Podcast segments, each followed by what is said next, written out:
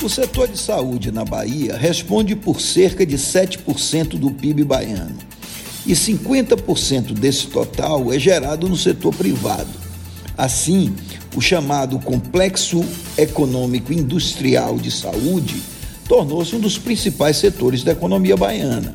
E ele está passando por grandes transformações.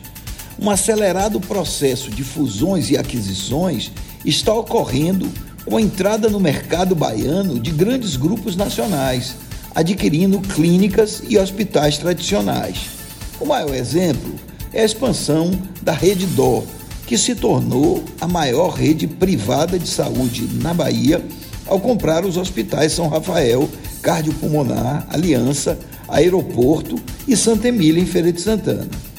E, além disso, a Rede Dó deu início à construção de um hospital da bandeira Star, voltado ao público prêmio, no mesmo local onde funciona o Hospital Aliança.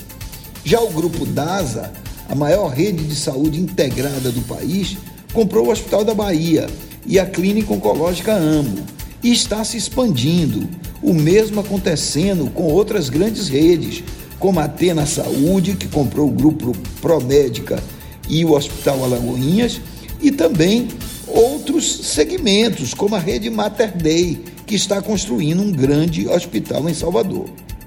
Com isso, entre os grandes centros privados, apenas os hospitais português Santa Isabel e Santa Amaro permanecem sob o controle de estruturas estaduais.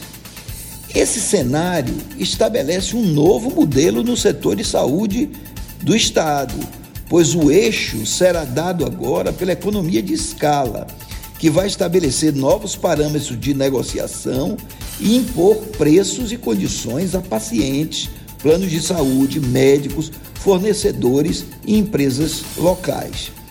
A vinda de grandes grupos nacionais, por um lado, é bom, pois tornará o Estado tecnologicamente mais desenvolvido e mais competitivo na área de saúde. Mas a tendência concentradora é inerente ao processo e o custo da assistência médica poderá se elevar e afetar pacientes e planos de saúde.